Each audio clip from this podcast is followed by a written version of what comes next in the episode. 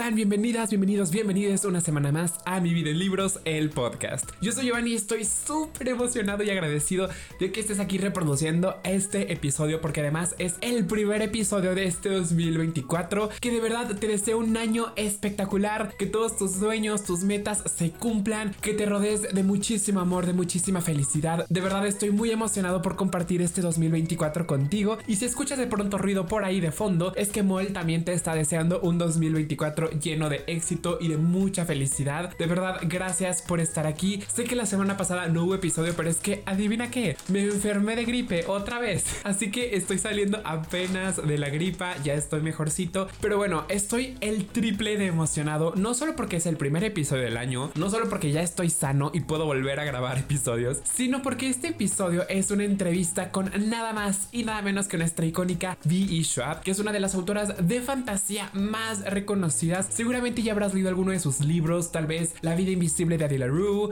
Gallant, algunos libros de la saga de los colores de la magia, etcétera, etcétera, etcétera. De verdad que esta mujer tiene una cantidad gigantesca de libros que seguramente ya habrás leído, que ya conoces y no sabes la ilusión que me hace el poder compartirte esta entrevista que tuve con ella. Y es que miren, el año pasado cerramos con broche de oro con la entrevista de nuestra icónica y querida Julia Quinn, así que este año 2024 teníamos que abrir también a lo grande con una entrevista súper icónica, es decir, con nuestra Schwab. Así que antes de dejarte con la entrevista, quiero recordarte que solamente se encuentra disponible en inglés. Espero que ese no sea un inconveniente para ti y que de igual manera puedas disfrutar tanto de las preguntas como de las respuestas, porque híjole, de verdad que V. Schwab es una mujer que habla espectacularmente hermoso. Ya lo verás, ya lo verás. Pero bueno, ahora sí les dejo con la entrevista y después regresamos. Friends, oh my god, you don't know how excited I am today. Because right now we are with the iconic, with the Queen V. Schwab. She's one of the most recognized authors of fantasy books. So, Victoria, how are you? Welcome. I'm doing wonderfully. It's my very first time in Guadalajara, and I'm Okay. just, I'm having a beautiful time. I have some quick questions for you. What movie will you watch over and over again? The Princess Bride Oh, and Howl's Moving Castle are the two that I feel like I could watch on repeat whenever they're on. What is your favorite book? Of all time, mm-hmm. oh, It's hard, It's, it's too hard. difficult. You see, I don't reread ever. Okay. So for me to have a favorite book, it also has to be like. I'm gonna say The Count of Monte Cristo because it's the only book I have ever read a second time, and I loved it as much the second time. Okay. When you were a child, Yes. what did you plan to be when you grow up? Well, I originally wanted to be a World Cup footballer. Really? Yeah, I played football for 13 years. Okay. Yeah, and then I thought I was going to be an astrophysicist like Neil deGrasse Tyson, and that's actually what I went to university for. And then I, I changed my major six times, and here I am. If you had a superpower, what would it be and why? I think if I had a superpower, it would be the ability to control time, but but only moving forward. Because when mm. people try to go back and rewrite the past, is when the butterfly effect happens and everything mm-hmm. goes wrong. Mm-hmm. But I want the ability to pause Okay. and to slow down and to speed ah, up. I understand. That. I want to pause my life for a year and just catch up and just read and just rest. And it's so relaxing, Yeah, actually. yeah. I like that. But I can never seem to take a break. I can't seem to take any time off. So I think if I had a pause button, it's the only way I would take time off. Now, I like to talk more about your books. Okay. Specifically, and this one. How long did it take you to write The Fragile Threads of Power? Uh, there's like the time it takes for me to think and outline the book, and then the time it takes for me to actually draft it. So altogether, probably about three years. It takes me about a year to do the thinking and the outlining, and then a year and a half to two years to do the drafting. What? Yeah. That's a And I only write one book at a time, so Ooh, it's difficult for me. I understand. Because Threads of Power is long. Actually, it is. It's like in English, it's about 700 pages. What? Yeah, yeah. So uh, it was a lot of story, though. And so I, I don't know. In, in general, though, I seem to be going at about a year and a half for the writing. Wow. That's a lot. It's a long time. I Yeah. know.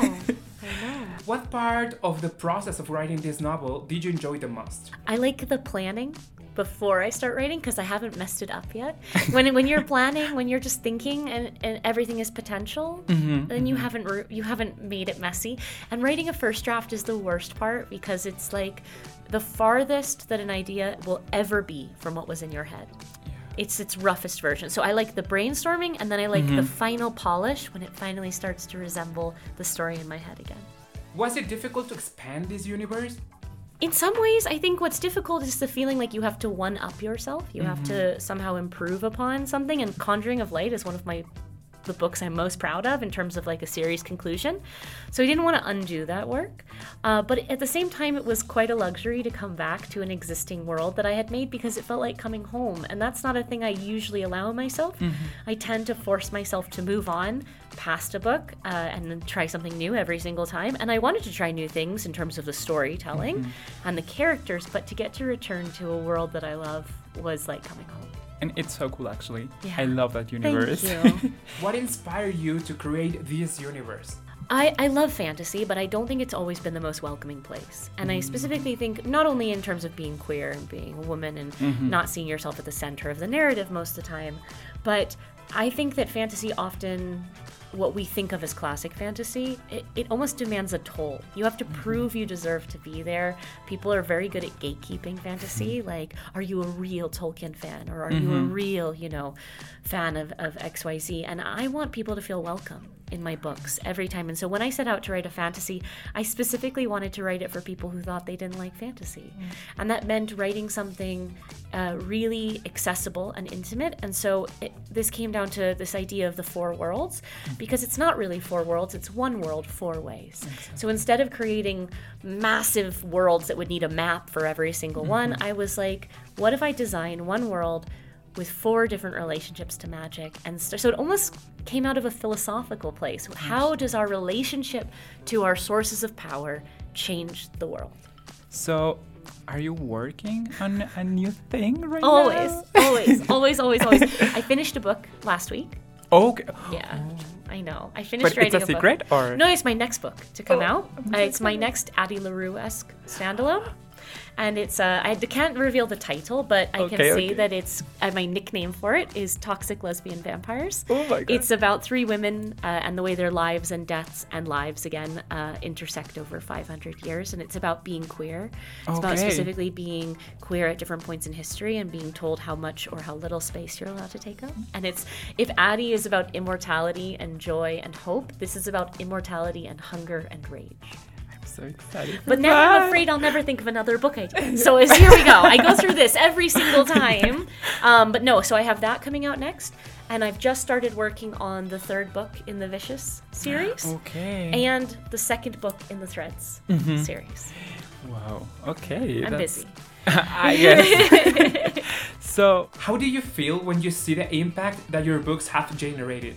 I mean, I think it's humbling. I think you, when you're writing, it's just you and a blank piece of paper, a blank page, and um, it's really easy to feel lonely. It's really easy to feel like it's just you versus the universe. And so to get to meet readers and get to see their faces and to get to see the impact, their tattoos, you get to see the impact that my books have had on them, it's really, really inspiring.